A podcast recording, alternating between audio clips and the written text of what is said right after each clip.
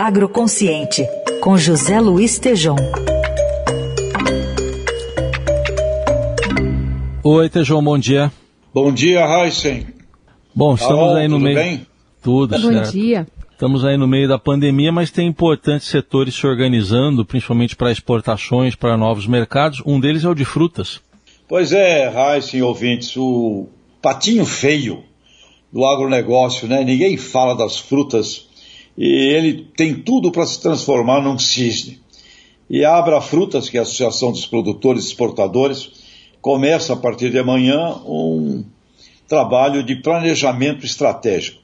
E para dar uma ideia aqui para os nossos ouvintes, como esse setor é, é simplesmente de um potencial espetacular, o Brasil é o terceiro maior produtor de frutas do mundo.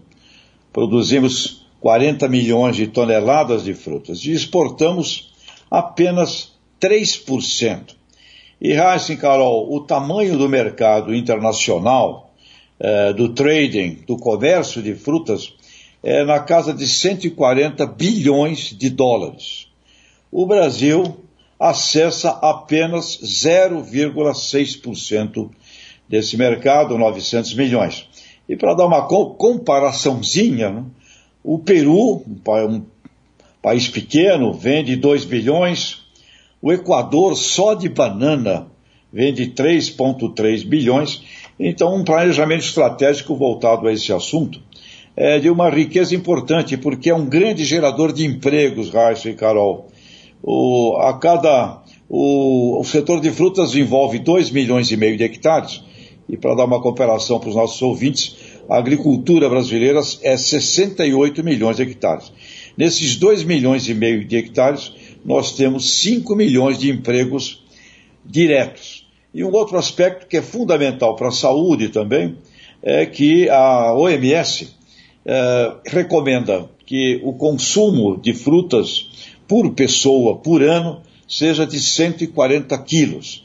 E nós estamos a menos da metade desse consumo, com 58 quilos per capita ano. Portanto, o setor de frutas, com um planejamento estratégico, pode ir de 0,6% do mercado internacional para 6%, o que nos levaria para 6 bilhões de dólares de faturamento e necessariamente seria um setor de grande eh, responsabilidade social, criação de empregos e toda uma agroindústria também que se desenvolveria em torno da fruta. Portanto, bendita fruta, Raíssa e Carol, e é um, é um patinho feio que tem tudo para ser um cisne e um exemplo, porque é sofisticado, é, é um trabalho que não é de simplesmente de você reunir uma matéria-prima e mandar, tem que ter embalagem, processo, é, ou seja, é um setor fantástico que nós podemos acessar, Raíssa e Carol.